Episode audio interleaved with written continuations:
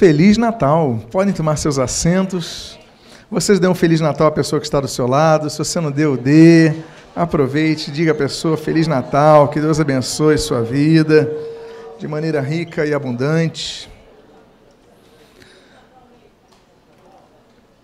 Nesse dia tão especial, um dia que nós celebramos o nascimento do Senhor Jesus. Sei que amanhã também teremos aqui o culto, o culto do dia 25 de dezembro, que é o culto que dedicamos ao nascimento do nosso Senhor Jesus, como essa série que nós temos dado aos domingos pela manhã.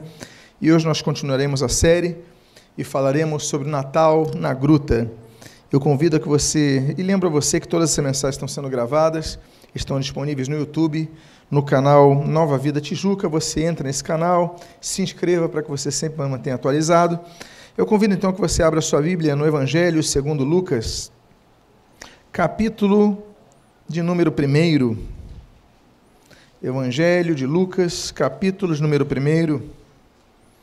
E se você encontrar o texto inicial, convido que você, por favor, se puder, aqui se coloque de pé, para que possamos ler o texto do versículo 26 e do versículo de número 27. Todos encontraram? Diz a palavra de Deus: No sexto mês foi o anjo Gabriel enviado da parte de Deus para uma cidade da Galiléia chamada Nazaré, a uma virgem desposada com certo homem da casa de Davi, cujo nome era José. A virgem chamava-se Maria. Oremos. Pai amado, lemos a tua santa e preciosa palavra e pedimos, Deus, que nesse culto onde nós havemos refletir sobre tantas coisas que nós aprendemos com essa mulher, Maria. Nós pedimos, fala conosco nossos corações e que nos abençoes, em nome de Jesus. Amém. E amém. Os irmãos podem tomar os seus assentos. Essa foto é uma das fotos das viagens que nós fizemos a Israel.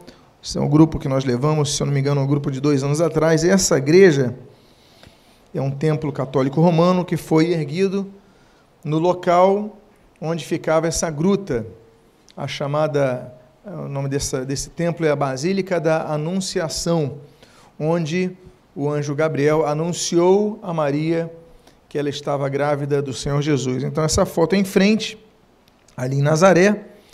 E aqui você tem uma outra foto, aqui a Cláudia aparece nessa foto. Você está vendo que dentro desse templo nós temos aqui, eh, inclusive eu coloquei essa foto sem avisar a Cláudia. Nesse momento ela deve estar pensando, eu estou pensando que o meu almoço, eu vou ter que requentar a minha lasanha de ontem. Mas essa é a foto que eu achei nos arquivos quando estava vindo para aqui, que você pode ver ao fundo, que é, você está vendo uma mesa, você consegue ver daí uma mesa? Então, aí é um templo católico romano, nessa mesa se fazem as missas, e exatamente ela foi construída em cima, é bem em frente à gruta. Você está vendo atrás um, um, grupo de pessoas? Ali é a gruta onde se diz então que foi feita a anunciação uh, do anjo Gabriel a Maria. Então hoje é um templo lá em Nazaré.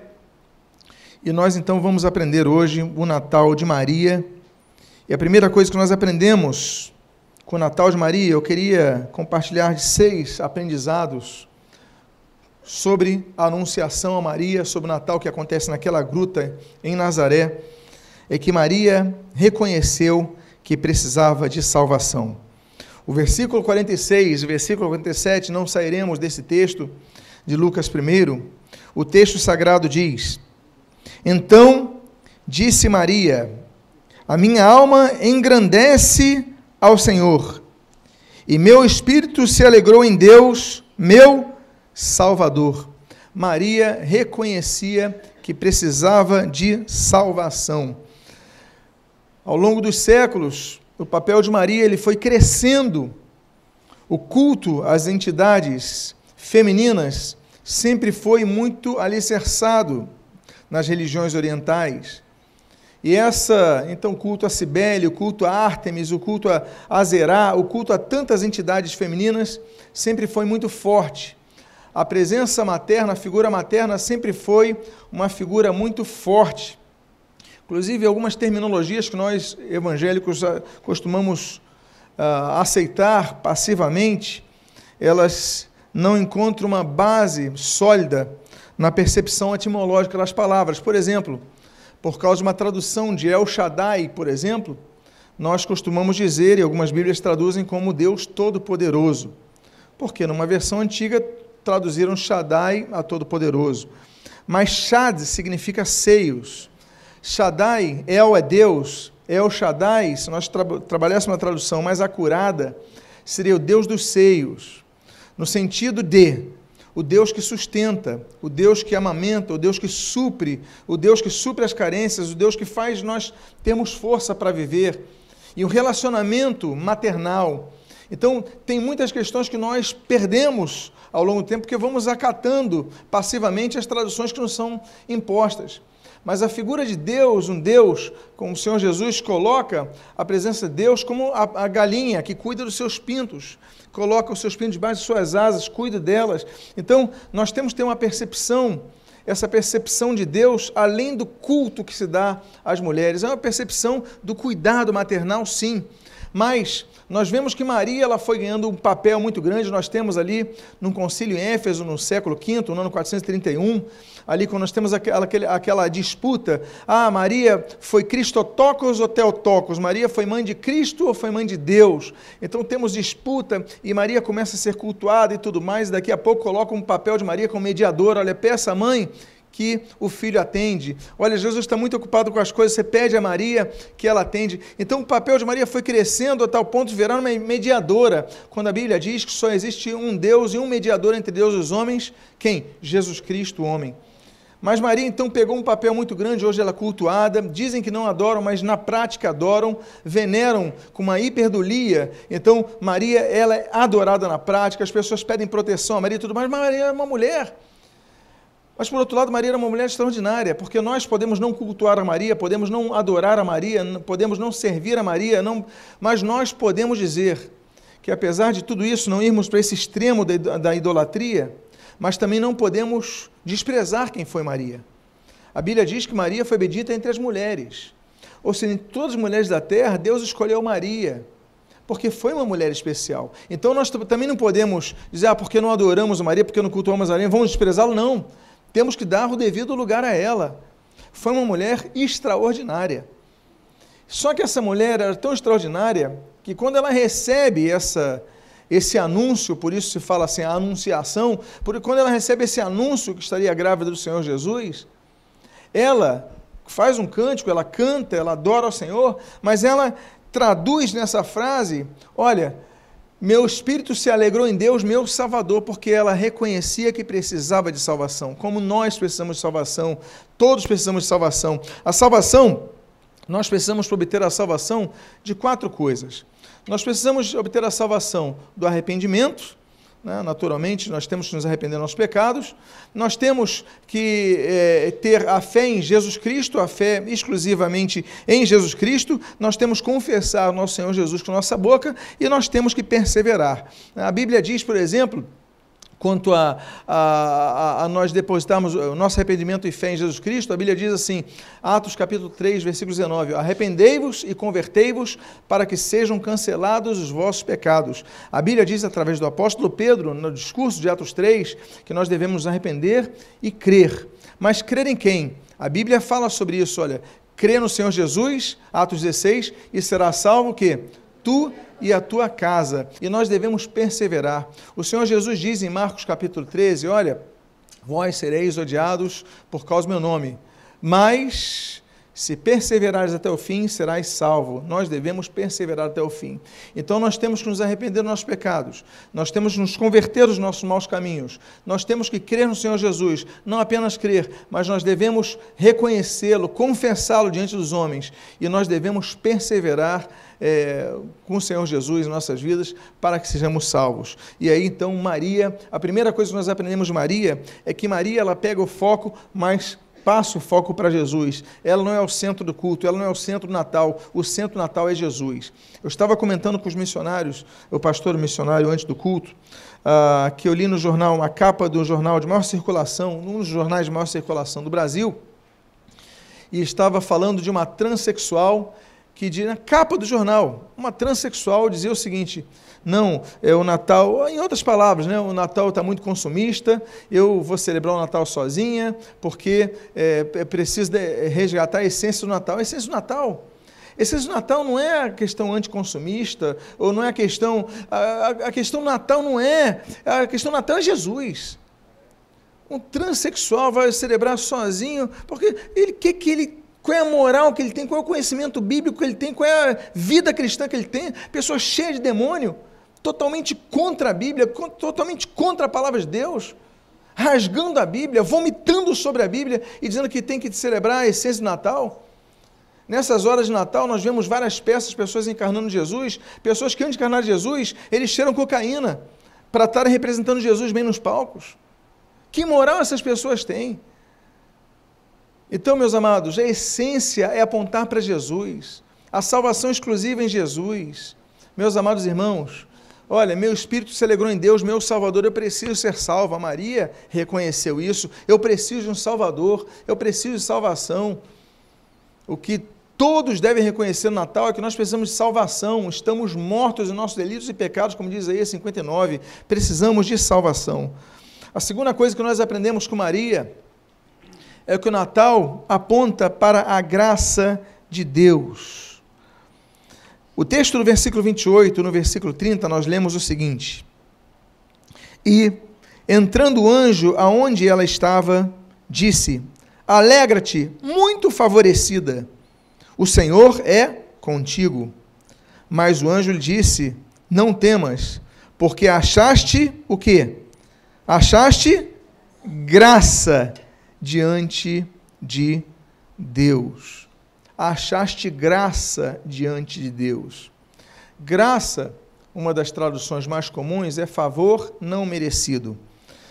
Aí a palavra grátis, por exemplo, você vai comprar um biscoito, eu já dei esse exemplo, vou citá-lo aqui novamente. Você vai comprar um biscoito, o biscoito custa um real. Aí você vai pegar um pacote do lado que tem três biscoitos, está dizendo o seguinte: olha, promoção, compre três e pague apenas três reais, você está levando algum biscoito de graça? Não. Agora, se no pacote lá tiver assim, leve três e pague dois reais, você está tá ganhando algum presente? Se um custa um real e três custam dois, você está levando um de graça. Ou seja, você está pagando por dois, você merece dois biscoitos, mas o terceiro você não merece, você recebeu sem merecer. Isso é graça. Daí a palavra grátis, é a mesma coisa. Graça é quando você recebe algo que você não merece.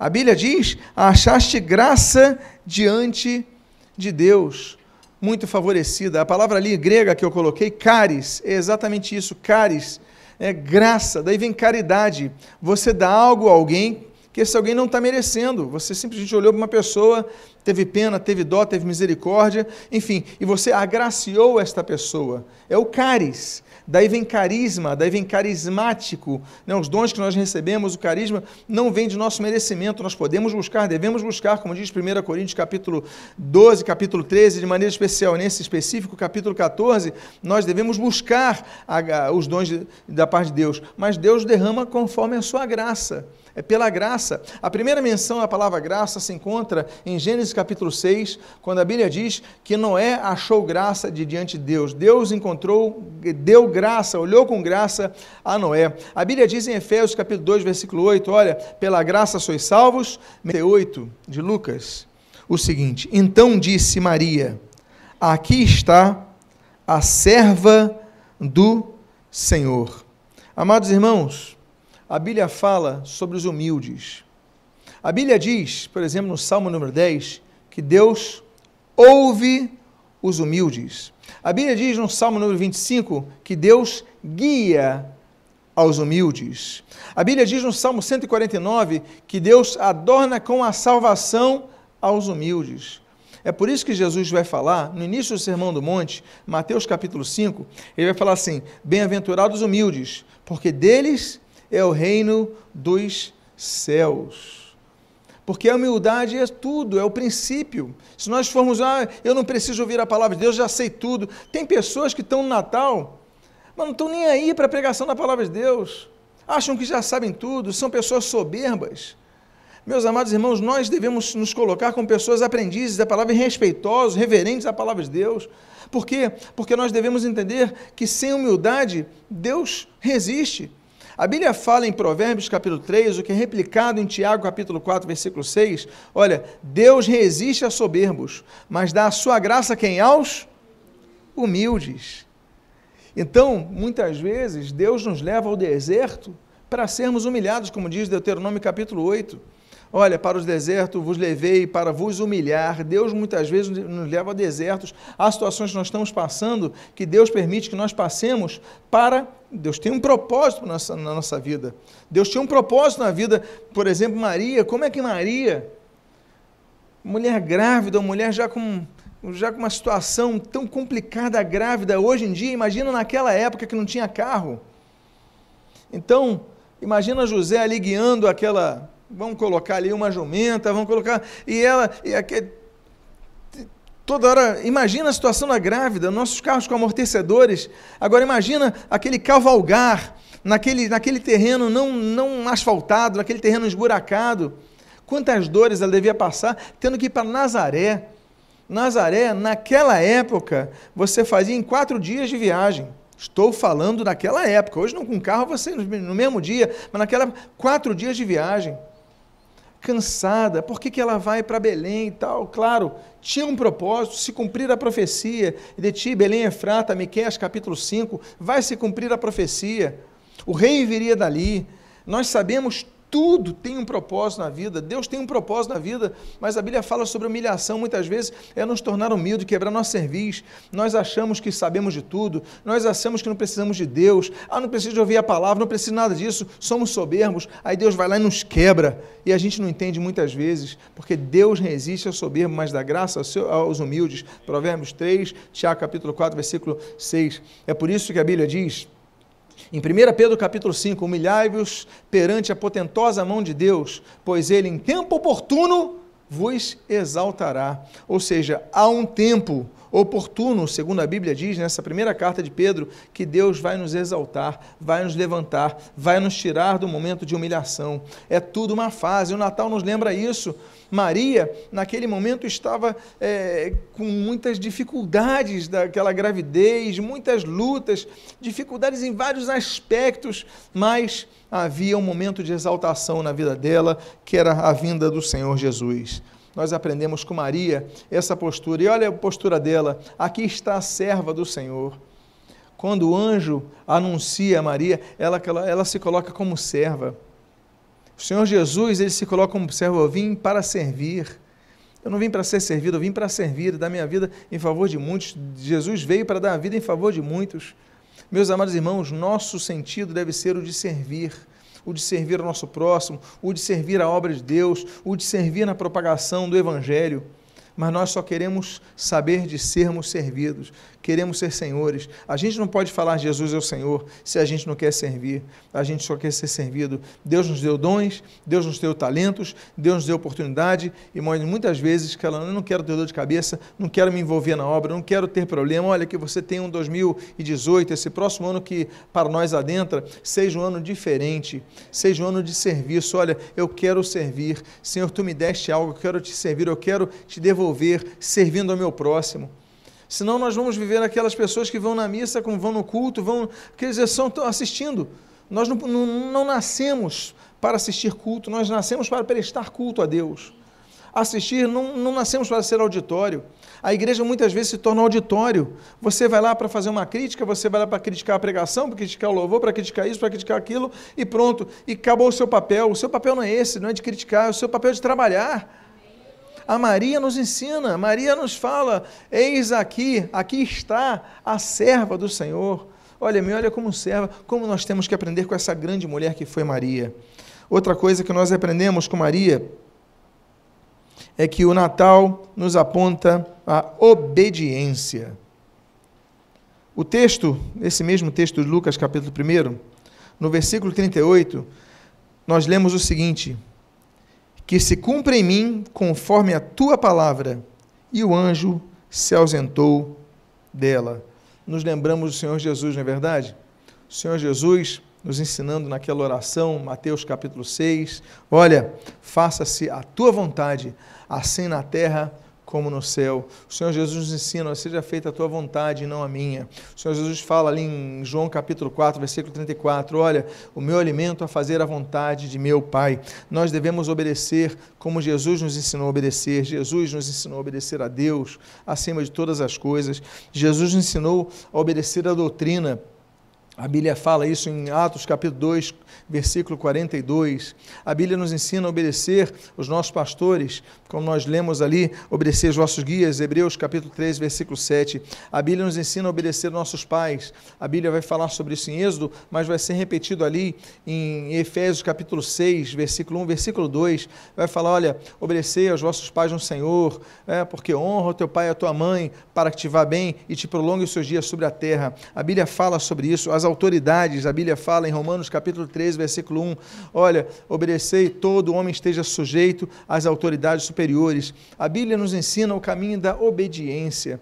É o caminho da obediência é exatamente o caminho oposto ao caminho da soberba. Você obedece porque você se submete, você se submete porque você é humilde. Olha, tudo concatenando com a experiência de Maria, com o aprendizado de Maria, com a postura de Maria. Maria foi uma grande mulher, sim. Nós podemos não cultuá-la, nós podemos não adorá-la, nós podemos não orar a ela, mas nós podemos seguir muitos dos exemplos que ela teve. Maria, ela não foi assunta aos céus com Jesus. Ah, Maria não foi, a Bíblia não fala nada sobre isso, é invenção humana posterior, mas o que a Bíblia diz é que a Maria foi uma mulher excelente na terra, foi uma mulher maravilhosa, precisava de salvação como nós, mas ela nos ensina tantas coisas tão belas e bonitas. Uma outra coisa que nos ensina Maria é a penúltima coisa que eu gostaria de compartilhar com os amados irmãos é que o Natal de Maria aponta a coragem que a fidelidade existe. Maria foi uma mulher muito corajosa. Nós lemos ali em João capítulo número 19, versículo 25, saindo um pouco de Lucas, indo para João, nós lemos o seguinte: E junto à cruz estavam a mãe de Jesus e a irmã dela, e Maria, mulher de Clopas, e Maria Madalena. Olha só, cadê os homens? Ué, não estou ouvindo, cadê os homens? Sabemos que João estava ali junto, né? eis aí o teu filho, e Jesus apontou ali, João permaneceu, mas João era mais novo. João é, era novinho, era um garoto, um jovem. Agora, cadê o, cadê o Pedro? Cadê, o, cadê os outros? Mas as mulheres estavam ali, junto à cruz, esse testemunho, e eu não quero falar agora das mulheres, excepcion... É, é, todas as mulheres, mas eu quero especificar nesse caso a Maria. Maria estava lá junto ao seu filho. Nós sabemos que naquela época, quando alguém era crucificado por, por causa de uma sedição contra o Estado, por exemplo, uma sublevação contra o poder imperial, as pessoas que estavam próximas, alguém podia apontar o dedo e falar: oh, isso daí é do grupo dele, e você podia ser preso na hora e podia até morrer na hora. Por isso que os discípulos se escondem, por isso que Pedro vai negar Jesus. Olha, você andava com Jesus, Pedro? Eu não, eu não conheço ele não. Lembra a, a, essa traição de Pedro? Essa covardia de Pedro? Pedro, um grande covarde, naquela noite, negou Jesus, negou três vezes, teve que ouvir o galo cantar, Jesus profetizar a respeito. Cadê a, o homem corajoso de Pedro? Cadê os outros homens corajosos? Mas naquele momento, Maria está lá, junto à cruz do Senhor Jesus. Maria nos ensina a ter coragem. Quando a gente fala de coragem, a gente fala, ah, mas os homens são corajosos. Nessa hora, a gente não vê isso, não. A gente vê que as mulheres são as corajosas. Por quê? Porque elas permanecem até o fim junto à cruz, mesmo que pudessem ser presas. São as mulheres que vão levar perfume ali no túmulo de Jesus, elas não têm medo de enfrentar. Nós vemos muitas vezes, quando nós vemos aí. É, por exemplo, as passeatas ali no, no período da, da, da, ditadura argentina, é, no ano 76, etc. e tal, nós vemos as mães da Praça de Maio, não sei se já ouviram falar desse movimento, porque os homens tinham medo, mas as mulheres das mães, cadê meu filho? Cadê meu filho? Com a foto dos filhos lá, bater panela, bater na, na panela, pra, e, e, enfrentaram grandes movimentos no Irã no dia de hoje. O Irã, nós tivemos movimentos ali estudantis que foram reprimidos, né, o governo Ahmadinejad, mas outros governos ali daquela teocracia tão terrível, mas as mulheres saíram enfrentar a polícia. Então nós temos que aprender com Maria, nós temos que aprender no exemplo de Maria o seguinte: que a fidelidade exige coragem. A fidelidade exige coragem e nós aprendemos com Maria a ter coragem. É o Natal de coragem. Nesse tempo que você tem uma bandeira em prol do Evangelho, é você ser perseguido, você ser perseguido pela mídia. Olha só, você vai falar contra o homossexualismo, você vai dizer que o homossexualismo é pecado, você vai ser atacado por teus amigos, vai ser chamado de intolerante, sereis odiados por causa do meu nome, mas nós devemos perseverar até o fim. Então, meus amados, que nós aprendamos com Maria a sermos corajosos, a defendermos a bandeira do Evangelho. Nascemos por causa disso. O Natal nada mais é. O Natal nada mais é do que o nascimento de Jesus, não necessariamente em Belém da Judéia, mas em nossos corações, Jesus nascer, Jesus existir e Jesus reinar em nossa vida.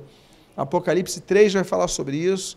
Olha, Jesus tem que entrar em nosso coração. Apocalipse capítulo 1 vai falar sobre isso. Jesus tem que entrar em nosso coração, cear conosco. Jesus tem que habitar em nós. Jesus tem que ser rei em nossas vidas. Mas para isso temos que ter coragem. E o Natal, nós aprendemos com Maria a termos coragem. A última coisa que nós aprendemos com Maria, nesse Natal que acontece naquela gruta em Nazaré. E amanhã eu vou falar sobre o Natal que acontece numa manjedoura. Afinal de contas, amanhã é o dia 25 de dezembro. Mas eu quero encerrar dizendo que o Natal de Maria aponta a perseverança de congregar e orar. Diz a palavra de Deus, em Atos capítulo número 1, versículos 9, 12, 13 e 14, o seguinte: E, quando dizia isto, vendo eles, foi Jesus elevado às alturas e uma nuvem o recebeu, ocultando a seus olhos. Aí, versículo 12 em diante. Então, voltaram para Jerusalém, do monte chamado das Oliveiras, o qual está perto de Jerusalém, à distância do caminho de um sábado.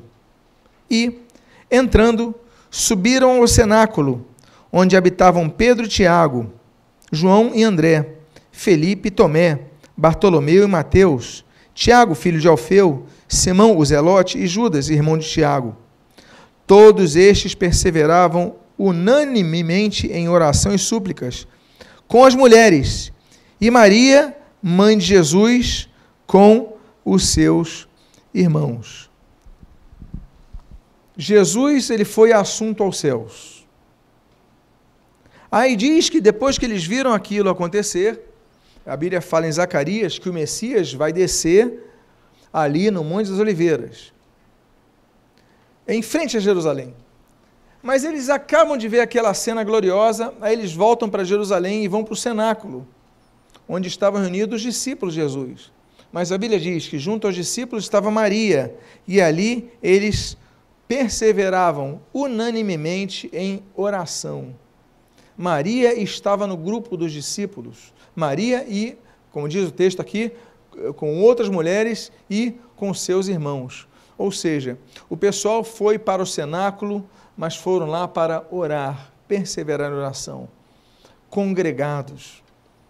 Olha, a Maria, junto com aquelas outras mulheres, ela enfrentou o poderio romano, o poderio imperial, o poderio das armas. Até hoje eu também estou me lembrando de outra revolução, a Revolução dos Cravos, 1974, em Portugal quando o poder dos fuzis estava apontado para as multidões, então as mulheres começavam a distribuir rosas, por isso a revolução dos cravos, né? cravos ali, e começava a colocar os cravos nas pontas dos fuzis, das armas, dos rifles. Que cena bonita! Então, aqueles rifles que eram de canos pretos, né? e colocaram aquelas rosas, ficavam floridos. Foi uma coisa, uma cena histórica belíssima. Elas não tinham medo de enfrentar as balas. Como nós aprendemos mas nesse momento nós vemos que Jesus é assunto aos céus, e depois de elevado aos céus, os discípulos foram e Maria foi junto para orar. Ela não queria um papel especial, ela não queria um, não teve um papel especial na igreja, ela foi mais uma das pessoas que se congregaram para orar, para buscar o Senhor, para perseverar em oração. E nós aprendemos mais uma coisa, enfim. O Natal não é apenas o momento do nascimento de Jesus, o Natal se inicia com o nascimento de Jesus, mas o sentido do Natal é: Jesus nasceu e daí? O que ele tem feito em nossas vidas? Temos falado de Jesus no dia 24, no dia 25 de dezembro, ou continuamos a falar de Jesus todos os dias da nossa vida, porque o Natal também acontece em maio, em junho, em setembro, em outubro, em outros meses, em outros dias. O Natal tem que produzir mudanças. E a nossa pregação do Natal não pode ser apenas em dezembro, até mesmo porque Jesus não nasceu em dezembro. Provavelmente em abril ou em maio, porque a Bíblia diz em Lucas capítulo 2 que os pastores estavam cuidando dos seus rebanhos ali nos campos. Ora, para cuidar dos, dos rebanhos nos campos à noite é porque não era inverno, era uma temperatura mais amena. Mas nós comemoramos em dezembro, mas o Natal tem que nos evocar a uma postura de pregarmos a Jesus, de anunciarmos a Jesus todos os dias das nossas vidas. Maria, ela não apenas ficou naquele há 33 anos atrás. Eu tive Jesus lá em Belém, passaram-se 33 anos. 33 anos não são 33 dias, não é um mês. 33 anos depois, ela continuava ali orando. Jesus subiu à glória e ela perseverava em oração e súplicas. 33 anos depois, se nós olharmos 33 anos atrás, alguém, alguns aqui não têm nem isso de vida. Mas os que têm mais de 33 anos, mais de 40 anos, 50 anos, se você olhar 33 anos atrás, será que nós permanecemos fiéis a Jesus?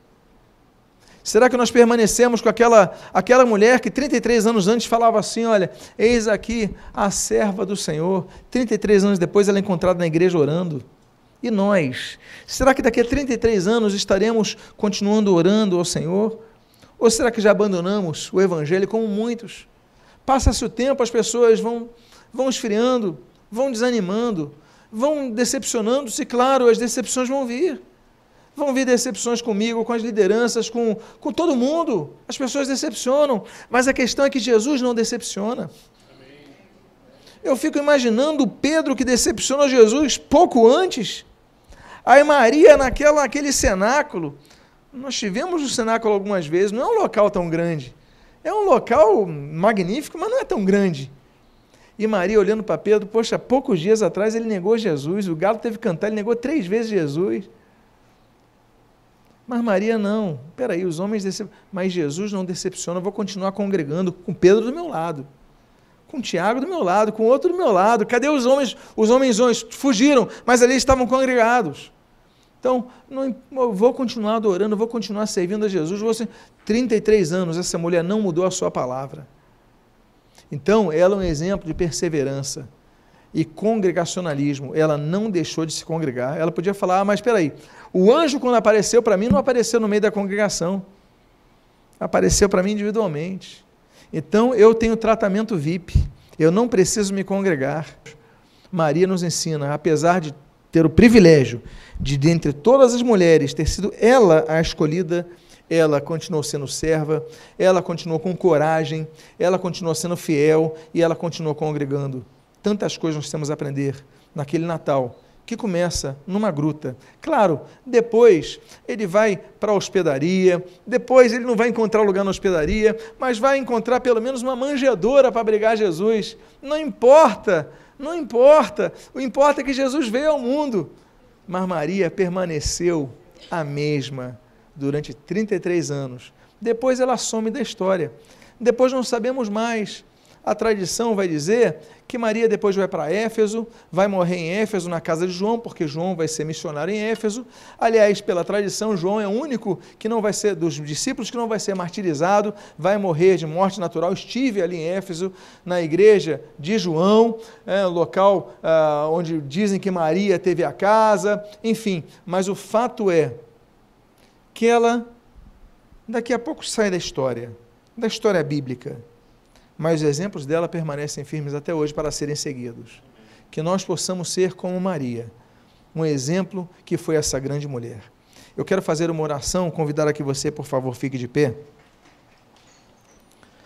A Maria se reuniu naquele cenáculo com esses discípulos que eu citei. A Bíblia vai dizer depois, em Atos capítulo 2, 120 pessoas estavam naquela pequena sala e foram cheios do Espírito Santo nós temos que crer que os exemplos de Maria são ser para seguidos hoje. Estamos aqui congregados. Daqui a pouco temos nossos jantares. Hoje não teremos culto à noite, para que você esteja com a sua família, mas que você, essencialmente, nunca se esqueça que o Natal de Maria não foi apenas em Belém. Permaneceu por todos os 33 anos e os anos decorrentes mas ela permaneceu fiel. Pai amado, nós te louvamos. Estamos numa data tão expressiva. Daqui a pouquinho estaremos celebrando a entrada do Natal do Senhor Jesus. Amanhã teremos um culto, Senhor, como tradicionalmente temos no dia 25, o culto dedicado a Jesus, totalmente falando a respeito do nascimento de Jesus. Mas tudo isso só tem sentido, Deus. Não quando representamos a Jesus, falamos Jesus, queremos dar lições moral sobre. Não. Mas quando temos um encontro com Jesus, portanto, tantos não tiveram encontro com Jesus, por isso não foram transformados.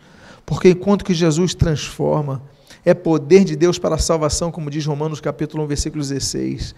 Pai amado, nós te louvamos, nós te adoramos, nós te agradecemos.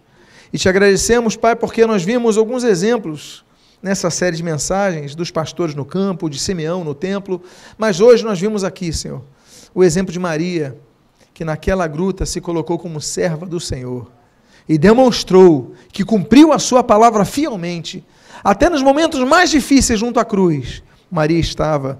Até quando Jesus é assunto aos céus, Maria permanece fiel e congregando na tua casa.